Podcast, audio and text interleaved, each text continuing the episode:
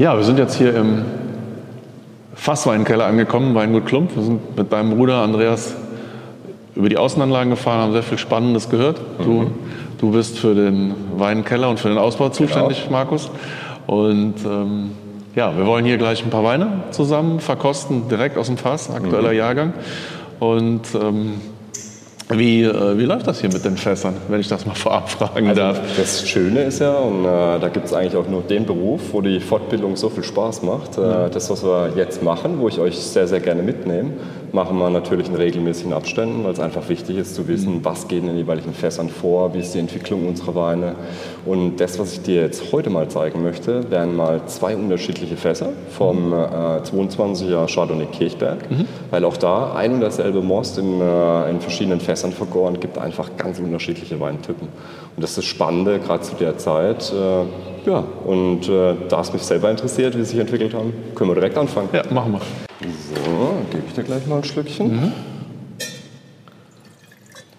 Das ist jetzt äh, Chardonnay Kirchberg aus dem Jahr mhm. 22, also wirklich noch ein Baby. Ähm, ist jetzt ähm, in den Endzügen mhm. vom biologischen Säureabbau. Äh, und von dem her steht er hier drin in unserem äh, Barrikeller, wo es etwas äh, wärmer noch ist. Äh, wir haben jetzt hier so in etwa 15 Grad. Äh, Im mittleren Keller, da ist die Hauptphase dann vom biologischen Säureabbau für unsere Weine. Da sind wir so bei 20 Grad. Mhm. Und vorne im Tankkeller mal 10. Also wir haben eigentlich drei Klimazonen hier im Keller. Das ist ein super spannendes Fass, äh, haben wir jetzt auch neu ausprobiert. Das ist eine kleine Tonnellerie direkt in Burgund. Mhm. Äh, unsere Fässer sind alle aus dem Burgund. Ähm, und das finde ich im Moment unheimlich schön, weil es ganz dezent im Hintergrund ist, auch diese ähm, Reduktivität unheimlich toll rüberbringt. Mhm.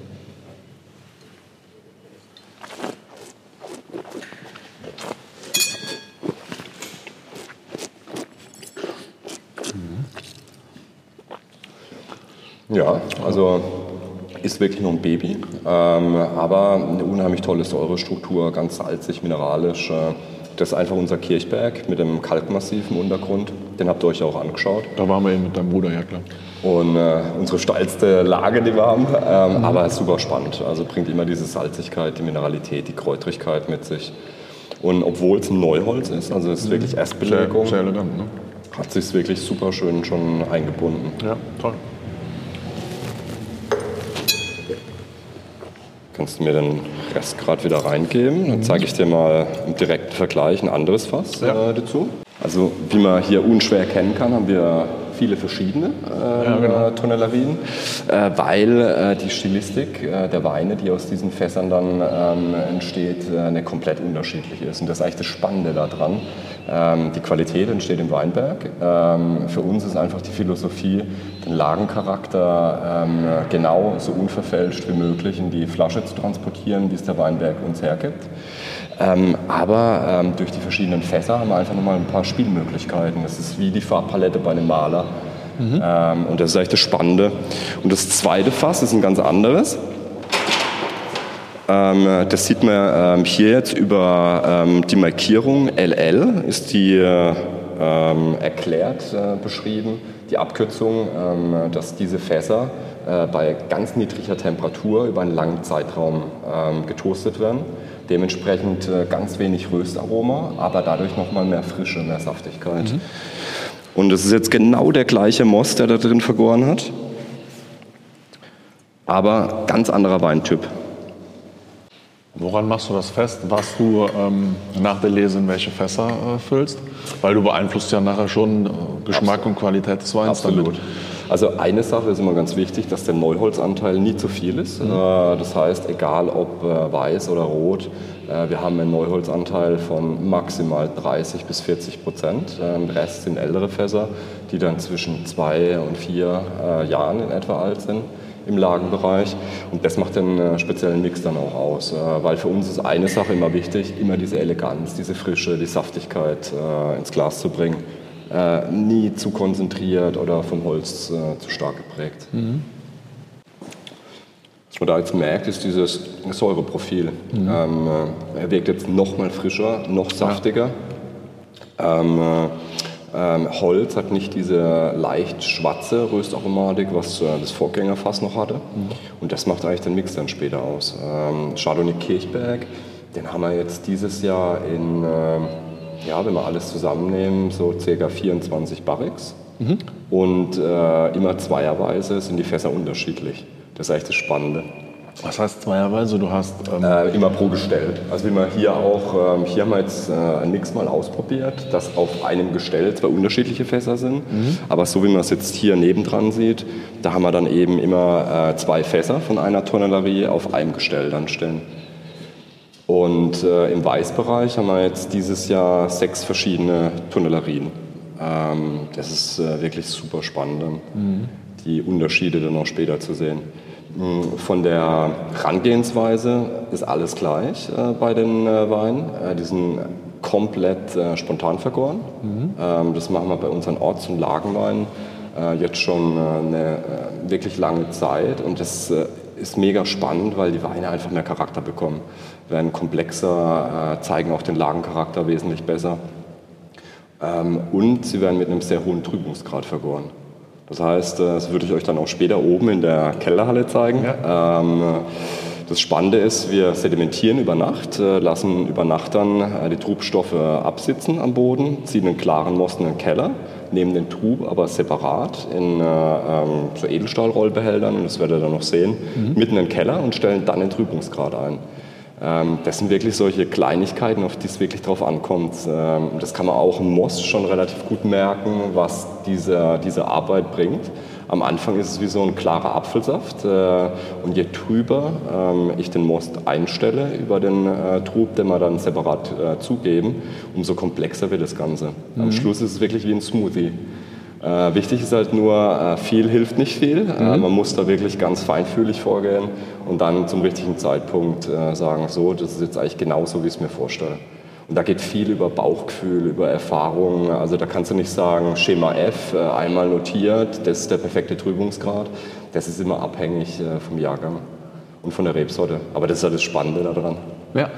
Ja, kannst du mir den Rest gerade wieder reingeben?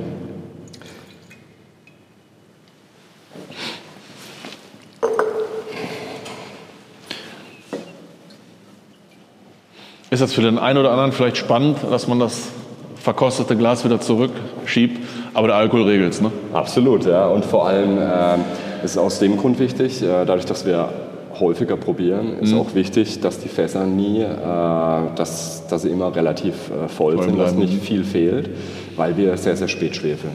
Mhm. Das heißt, äh, die erste Schwefelung ist normalerweise bei uns im äh, Frühjahr. Ähm, äh, das heißt, je nach Jahr zwischen März, April, teilweise erst im Mai. Ähm, und von dem her ist natürlich wichtig, dass die immer spundvoll liegen. Ja. Und bei jedem Mal probieren fehlt natürlich was. Dementsprechend geben wir zumindest dann die restliche Menge vom Glas wieder zurück. Ja. Das ist der Grund.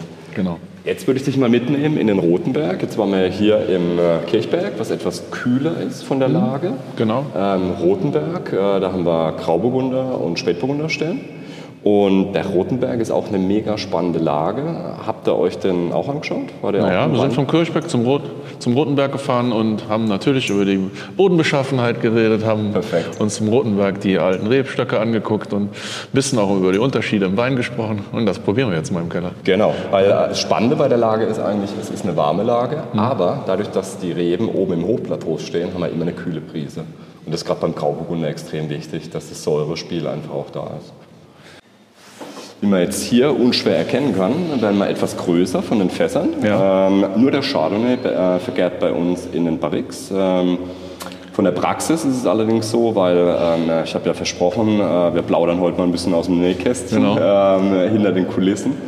Ähm, prinzipiell ist es so, dass wir auch von äh, Weißburgunder Kirchberg, vom Grauburgunder Rotenberg oder vom ähm, Riesling Himmelreich einen Teil in Barrique vergären, aber nur eine ganz kleine Menge was wir dann wiederum brauchen nach der Gärung zum Beifüllen der Fässer. Ähm, weil ähm, im Tonneau-Bereich, da sind wir bei 500 Liter vom mhm. Inhalt, äh, dauert es natürlich wesentlich länger, bis wir dann ein komplettes Gestell, also zwei Fässer leer haben zum Beifüllen. Und so haben wir dann quasi für die jeweiligen Tonneaus auch den ähm, entsprechenden Beifüllwein aus der gleichen Lage, um die Tonneaus wieder voll zu machen. Mhm. Und ähm, hier sind wir jetzt dann beim Grauburgunder Rotenberg 22. Ähm, Im Gegensatz zum Chardonnay ist der auch schon komplett durch vom biologischen Säureabbau. Und das Spannende bei der Lage ist einfach ähm, zum einen natürlich die Lage selbst, zum anderen aber die alten Rebstücke auch. Das sind die ältesten Grauburgunderreben, die über 50 Jahre alt sind. Mhm. Das heißt ganz kleine Beeren, kleine Trauben. Und man sieht es auch bei dir im Glas ähm, relativ gut. Ähm, nach der Pressung ist der Most äh, in den meisten Jahren, so auch dieses Jahr, ähm, roséfarben. Ja. Ähm, es verliert sich wieder mit der Zeit, ähm, aber in der Anfangsphase, im Jungweinstadium, haben wir das ganz, ganz oft, äh, dass er diese leicht äh, Rosé-Färbung hat. Und das ist eigentlich das, was ich vorhin gemeint hatte, ähm, äh, dass wir den Boden ins Glas transportieren wollen. Und ähm, dadurch ist ja auch dieser Lagenname entstanden, Rotenberg, mhm. weil im Boden ein sehr hoher Eisenanteil ist. Und Eisen bringt immer Kräutrigkeit, bringt Würze. Und das merkt man bei dem, finde ich, unheimlich schön. Ist auch ganz äh, filigran von der Säurestruktur, hat noch eine sehr schöne Säurestruktur. Ähm, äh, hier machen wir auch immer eine Standzeit mit ganzen Trauben angequetscht, also mit den Rappen auch, ja. äh, um einfach auch diese Kühle über die Rappen mit reinzubringen während der Standzeit. Ähm, und ich finde, es steht ihm unheimlich gut. Dadurch hat er einfach immer diese, diese Kräutrigkeit, die Würze. Ähm, ja, sehr schön. Und zeigt sich jetzt schon sehr schön, obwohl es wirklich noch ein sehr junger Wein ist. Äh, ja. ja, da haben wir jetzt mal zwei von unseren äh, ähm, Topweinen probiert. Ähm, das sind auch die zwei wichtigsten Lagen im Weißweinbereich, äh, der Kirchberg und der ähm, Rotenberg, ähm, die komplett konträr sind vom Boden und auch vom Weintyp und ja. dementsprechend auch von den Rebsorten. Kirchberg haben wir dann unseren Weißburgunder und Chardonnay und beim Grauburgunder dann die etwas kräftigeren äh, Sorten wie äh, Grauburgunder, St. Laurent oder Spätburgunder. Mhm. Und Spätburgunder wäre der nächste noch im Bunde. Ja, Dann haben wir mal so einen schönen Überblick ja. beim Jahrgang. Interessiert mich sehr. Was ich eben nicht verstanden habe. Ja. Ich wollte es auch nicht so blöd nachfragen. Hast du jetzt tatsächlich bei 24 Fässern ja. im Prinzip zwölf unterschiedliche äh, Tonnellerien? Relativ einfach sehen kann, sind es auch ganz unterschiedliche Beschriftungen, dementsprechend auch verschiedene Tonnellerien, äh, die wir einsetzen im Chardonnay-Bereich. Nicht nur im Chardonnay-Bereich, prinzipiell eigentlich für unsere Weine, äh, weil wir jedes Jahr immer mal wieder ausprobieren. Das macht einfach unheimlich viel Spaß, äh, neue Erfahrungen zu sammeln. Ähm, mittlerweile haben wir jetzt gerade für den Weißweinbereich äh, sechs verschiedene Tonnellerien. Äh, zwei haben wir schon relativ lange. Äh, die haben sich wirklich bewährt, weil mhm. sie super elegant sind, äh, im Hintergrund bleiben und einen Lagencharakter wirklich schön rausbringen. Und vier neue haben wir jetzt ausprobiert. Mhm. Ähm, alle sind aus dem Burgund. Ähm, alle haben eins gemeinsam. Man kriegt Tränen in die Augen, wenn die Rechnung kommt. Ja. Ähm, aber das ist mega spannend, weil sie sehr unterschiedlich sind. Es sind verschiedene Hölzer, ähm, wo die Eichen dann äh, wachsen von der Herkunft, äh, verschiedene Toastungsgrade. Und äh, es sind eigentlich alles die, die High-End-Fässer, die man eigentlich bekommen kann. Ähm, was aber auch wichtig ist, weil wir stecken so viel Herzblut, so viel Energie, so viel Zeit äh, das ganze Jahr in die Qualitätsarbeit und dann müssen auch die Fässer dementsprechend passen. Jetzt hast du hier beim Chardonnay so viele verschiedene Fässer im Einsatz. Mhm. Worin mündet das am Ende? Weil ich meine, auf der einen Seite sagst du gerade, ich habe da Spaß, aber ne, du, eigentlich habt ihr die letzten Jahre permanent ja. die Qualität gesteigert. Konnte man von Jahrgang zu Jahrgang ja. eigentlich wirklich auch im Glas mhm. erleben. Ähm, bleibt dann das ein oder andere Fass dann auf der Strecke? Oder, das kann, ähm, kann definitiv vorkommen, ist auch schon häufiger vorgekommen. Ähm, deswegen äh, macht es natürlich auch Sinn, mehr als nur ein Fass äh, auch bei einer Charge auszuprobieren, dass man einen guten Vergleich zu den ähm, alten Fässern, die sich bewährt äh, haben, ähm, auch hat. Und es kann gut sein, dass wir ähm, einzelne ähm, äh, Weine aus verschiedenen Fässern runterstufen müssen, weil sie uns nicht so gefallen. Aber das Spannende ist halt wirklich diese Vergleichsprobe dann auch. Ähm, nicht wie wir es jetzt gemacht haben, von Fass zu Fass, sondern äh, wir stellen dann, äh, wir ziehen dann morgens die Proben in kleine Flaschen, stellen die in Reihe, probieren die auch alle in Reihe. Und das ist dann das Spannende, auch wirklich zu sehen, wie ein und derselbe Most, der in diesen Fässern vergoren hat, sich unterschiedlich entwickelt in den verschiedenen Fässern weil auch diese Entwicklung ist ganz, ganz wichtig. Äh, je nach ähm, Herkunft äh, des Holzes äh, sind die Poren entweder ähm, kleiner oder größer. Das heißt entweder eine langsamere oder eine schnellere ähm, Reife in den ja. Fässern. Und das macht letztendlich den Reiz dann auch aus. Und, und spielst du auch mit dem Alter des Holzes, was du bei den Fässern bestellst? Mhm. Ja. Ähm, also vom, äh, vom Alter äh, gucke ich, dass die, die Hölzer eben immer lang abgelagert waren, bevor die Fässer hergestellt werden. Mhm. Aber was eben wichtig ist, bei den, äh, ähm, bevor die ähm, man muss ja im Vorfeld schon festlegen, was für einen Fassmix äh, möchte ich für den jeweiligen ähm, Wein. Und da ist es wichtig, äh, nicht zu viel Neuholz einzusetzen. Das heißt, im Normalfall haben wir dann maximal 30 Prozent, wenn es mal ein Jahr ist, wo wir auch etwas mehr äh, einsetzen können, sind es maximal 40 Prozent Neuholz und der mhm. Rest sind ältere Fässer. Und das ist eigentlich das Wichtige, weil über die älteren Fässer bekomme ich Reife, kann die Frische noch bewahren, über die neuen Fässer bekomme ich Struktur und äh, eine, einen komplexeren Charakter noch zusätzlich mit rein.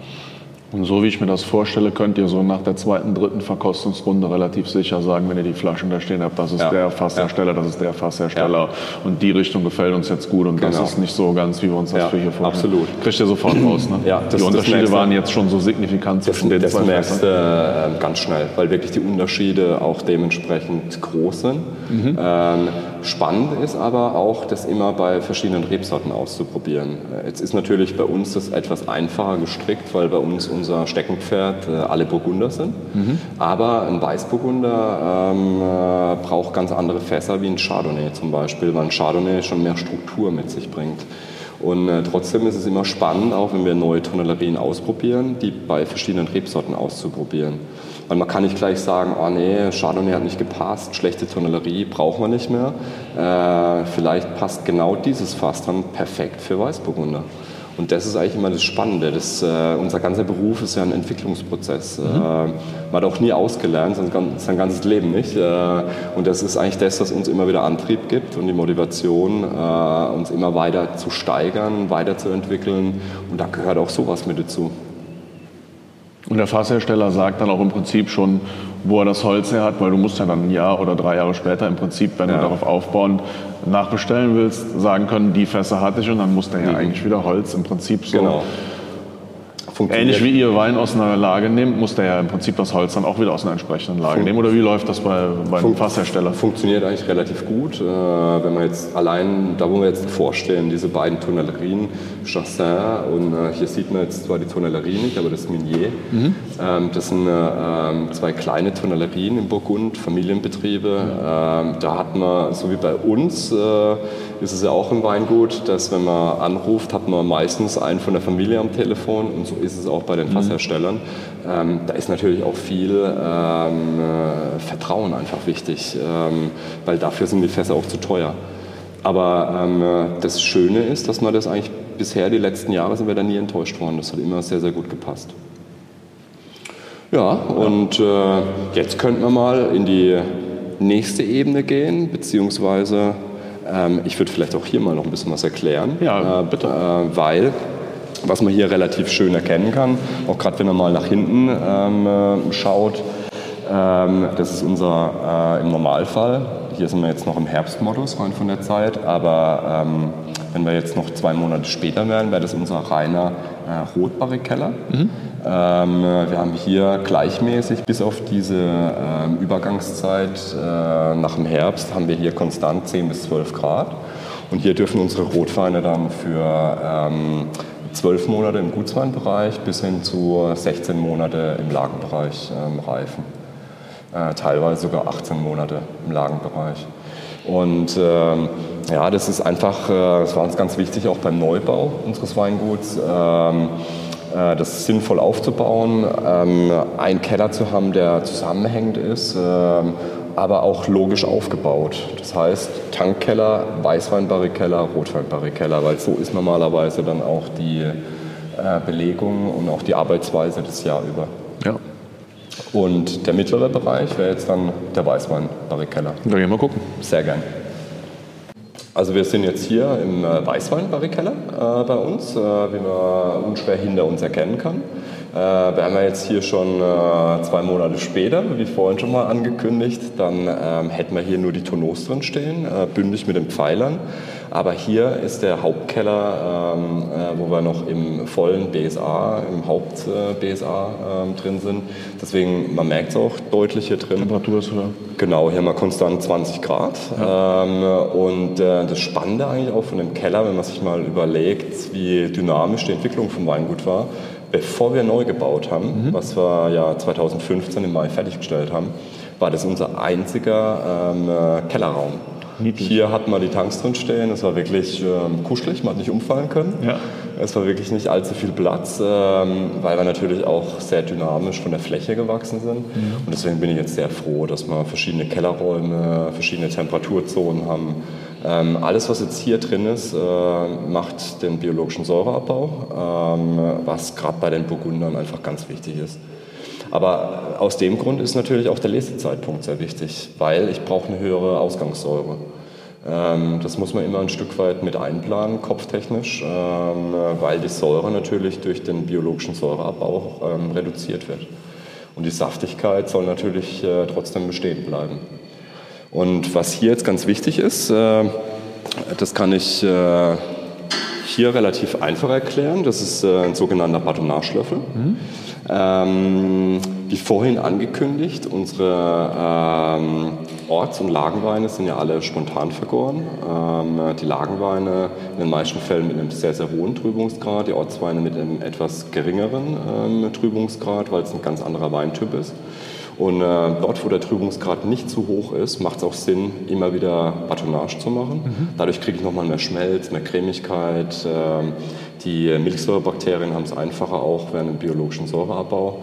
Und äh, das ist aber eine Arbeit, die wirklich relativ viel Zeit in Anspruch nimmt, äh, weil, wie man unschwer hinter uns erkennen kann, gibt es doch ein paar Fässer. Ja. Und äh, da wird es uns dann nie langweilig.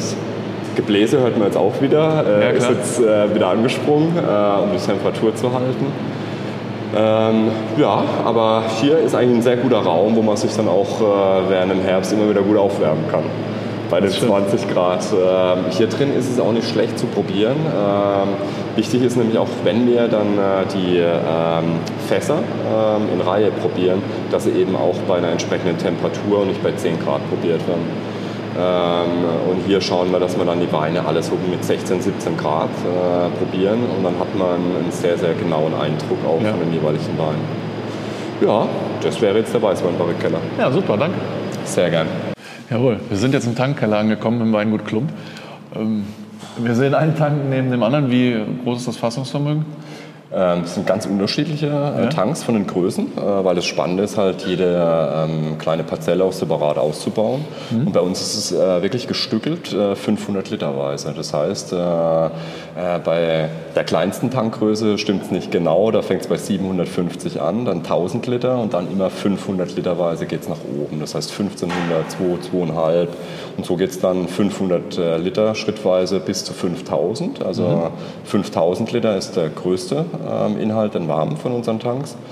Ähm, und da ist halt das Spannende, so können wir dann äh, die äh, unterschiedlichen Parzellen bei verschiedenen Lesezeitpunkten dann auch separat vergären. Mhm. Und den Keller hier, den haben wir ähm, eigentlich nur für ähm, Weiß, Rosé im Gutsweinbereich und im Lagen- und Ortsbereich, bevor es in die Fässer geht.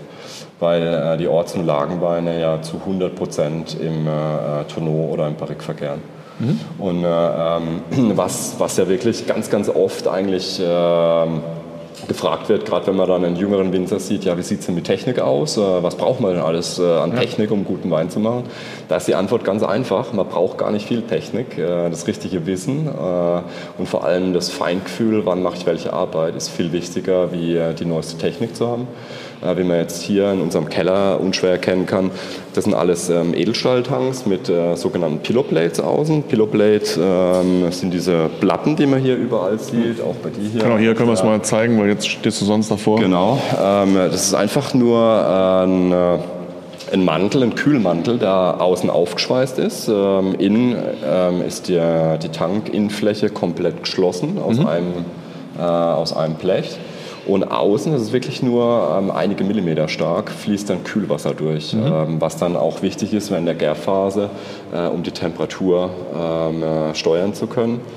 Ähm, weil da ist es ganz einfach so, gerade für die, die äh, sich damit nicht auskennen, ähm, äh, Im äh, Gutsweinbereich ist es wichtig, das Aroma auch zu halten. Unsere Gutsweine, die äh, stechen einfach dadurch, dass sie unheimlich viel Trinkspaß machen, eine schöne Frische haben, äh, eine oh. ganz sortentypische Aromatik auch ja. von der Frucht. Äh, und würde ich da extrem warm vergären, äh, würde ich dieses Aroma verlieren. Ähm, das heißt, dann ähm, ersten Drittel ähm, äh, kühlen wir auf äh, ca. 12 Grad. Das heißt, äh, das erste Drittel vergären die Moste bei 12 Grad und danach dürfen sie dann richtig hochflitzen, auch auf äh, 22 bis 26 Grad, je nach Rebsorte. Ähm, und dadurch ähm, habe ich beides schön kombinieren können. Zum einen die Frucht bewahrt am ja. Anfang und am Schluss äh, durch die höheren Temperaturen äh, bekommen sie nochmal mehr Mundgefühl, mehr Wärme, ähm, äh, was auch sehr wichtig ist. Also wie schon angekündigt, aus dem Nähkästchen geplaudert, äh, würde ich äh, konstant bei einer sehr kühlen Temperatur vergären, dann sind die Weine sehr eindimensional. Dann hat man auch oft äh, diese Sache, dass sie an Eisbonbons erinnern, an äh, eine sehr ähm, kühle Gäraromatik, ähm, die ich ja nicht möchte. Ich möchte ja, ja die, die Sortentypizität auch im Glas wiederfinden. Und äh, das ist jetzt eigentlich nur eins von zig Beispielen, da könnte man bis morgen früh weitermachen, auf die es ankommt, wo ich eben nicht die neueste Technik brauche, sondern nur ähm, das Wissen und äh, das Fingerspitzengefühl, wann mache ich welche Arbeit. Ja. Wir sehen da vorne an dem Schaltschrank, können wir gleich mal zeigen, dass du eigentlich auch alle Fässer sozusagen in einem Schaltschrank hast. Mhm. Ähm, und da kannst du dann tatsächlich die Temperatur, die Temperatur einstellen. einstellen. Genau oben am PC auch sehen oder ähm, ist das nur hier unten im Keller zu sehen? Also bei uns ist es tatsächlich nur hier unten, ja. weil äh, was man ähm, auch an jedem Tank sieht, äh, wir haben ja überall dann auch unsere ähm, äh, Weinurkunden an den Tanks hängen mit der Gärkurve und ähm, äh, ich bin so ein, äh, so ein Bauch, so ein Gefühlsmensch. Äh, ich muss beides in Kombination sehen. Also zum einen ähm, die Gärkontrolle machen wir immer zur gleichen ähm, Uhrzeit mhm. in etwa oder zumindest im gleichen Korridor. Das ist morgens äh, im Normalfall immer zwischen äh, 9 und 11 äh, oder maximal 12 Uhr, sodass man dann auch wirklich eine, ähm, eine realistische äh, Entwicklung dann auch sieht. Also macht jetzt keinen Sinn, an einem Tag morgens die Gärkontrolle, am nächsten Tag dann abends die Gärkontrolle zu machen. Das muss immer im gleichen Zeitfenster sein, dass man ähm, dann auch einen guten Vergleich dann hat zum Vortag. Ähm, da kriege ich schon einen Eindruck über die Sensorik plus äh, die Zuckerabnahme, äh, die wir jeden Tag messen, plus die Temperatur, die wir messen. Ähm, ähm, aber was auch wichtig ist, ist dann einfach auch mal nach oben zu schauen, die Gärröhre sich anzuschauen. Wie ist das Blubbern in der Gärröhre? Ist es sehr stürmisch oder ähm, taktet sehr langsam da drin? Weil auch da kann man schon Rückschlüsse ziehen. Ähm, ähm, ist es jetzt so ein, ein Most äh, in der Endgärphase, der jetzt kurz vorm Stehenbleiben ist? Äh, und äh, da ist es halt auch ganz wichtig, äh, hier unten zu sein. Nur dann hat man ein richtiges Gefühl. Deswegen am PC würde das gar, würde so gar, nicht, helfen, ne? funktionieren. Ne? Wird zwar funktionieren mit so einem Interface, könnte man ja, auch ja. den PC dann äh, dran schließen und die Übertragung so dann starten. Aber ich finde es immer wichtig, hier unten zu stehen. Das ist einfach. Ja, sehr äh, nachvollziehbar. Das ist ein Handwerk einfach. Genau. Ähm, da braucht man das Gefühl dann. Ja, ja super. Ja, also hier unten, außer euch interessiert, achso, zum Gutswein könnte ich hier noch was erklären. Ja, ähm, wie schon angesprochen, sind ja hier unsere Weiß- und Roséweine im Gutsweinbereich, die mhm. hier hauptsächlich vergären. Und ähm, auch da arbeiten wir mit einer ganz langen Zeit auf der Hefe. Die sind äh, zwischen fünf und sechs Monate ähm, auf der Hefe, äh, bevor wir füllen. Und ähm, auch hier in den Tanks machen wir äh, eine sogenannte Batonnage, äh, was ihr ja schon gesehen habt, äh, hier in unserem Weißweinbarrikkeller. Hier machen wir es mit einem kleinen Rührgerät mhm. Äh, auf einer ganz niedrigen Frequenz, sodass man dann immer wieder ganz leicht die Hefe, die setzt sich ja dann nach der Gärphase hier im unteren Teil ja, genau. in so einem Tank ab. Mhm.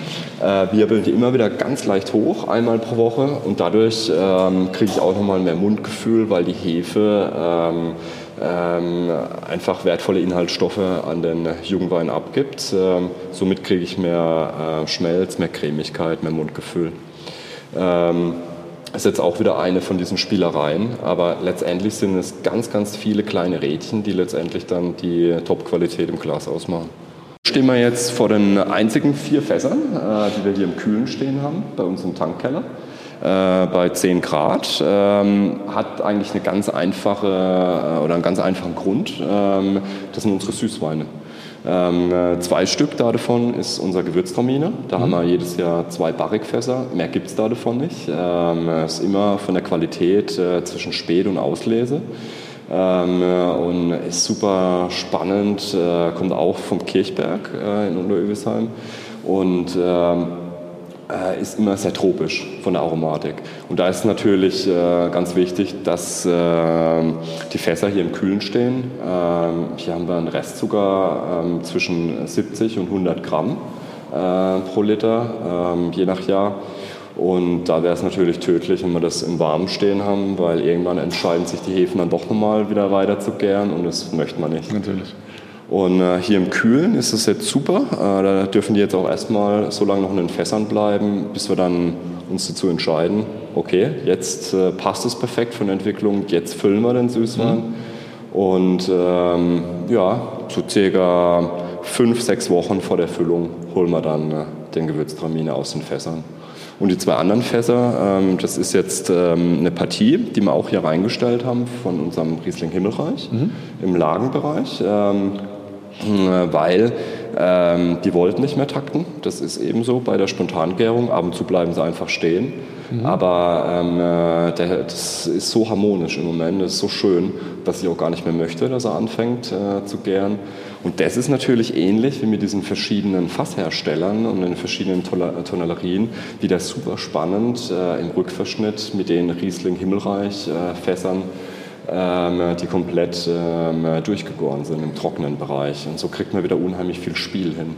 Weil letztendlich ist es ja das, was ein Wein ausmacht. Ähm, dieses, äh, die komplexe Aromatik, Trinkfluss, äh, Frucht, äh, mit dem Lagencharakter, den er zeigt, von dem Boden, wo er herkommt. Ja. Das ist eigentlich das Spannende daran. Ja, das also im Prinzip Fässer, das, was dann noch so restsüß, die zwei Fässer übrig, schneidest du zurück wieder genau. auf die genau. trockenen. Genau. Ah, das ist spannend. Ja. Genau, ähm, weil auch hier ist es ähnlich wie bei unseren Burgundern äh, so, dass die Hauptpartie von unserem Riesling Himmelreich immer im Tonneau vergärt mhm. und wir nur einen ganz kleinen Anteil dann in älteren Barriques haben, um damit dann auch die äh, Tonneaus, die 500 Liter Fässer wieder beizufüllen. Und äh, das sind jetzt eben zwei von diesen ähm, Barriques vom Riesling Himmelreich, die einfach nicht weiter gern wollten. Mhm. Und das wird super spannend, ähm, weil sie einfach wieder mehr Fruchtspiel mit reinbringen, mhm. wie die, die komplett durchgegoren sind. Ja. Und so haben wir einfach wieder mehr Spielmöglichkeiten. Ja, dann ja, würde ich euch jetzt mal in die Kellerhalle mitnehmen. Machen wir.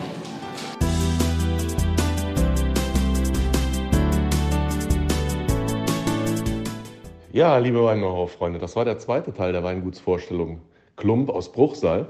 Und jetzt haben wir beide Brüder kennengelernt. Im ersten Teil den Andi, im zweiten Teil jetzt den Markus.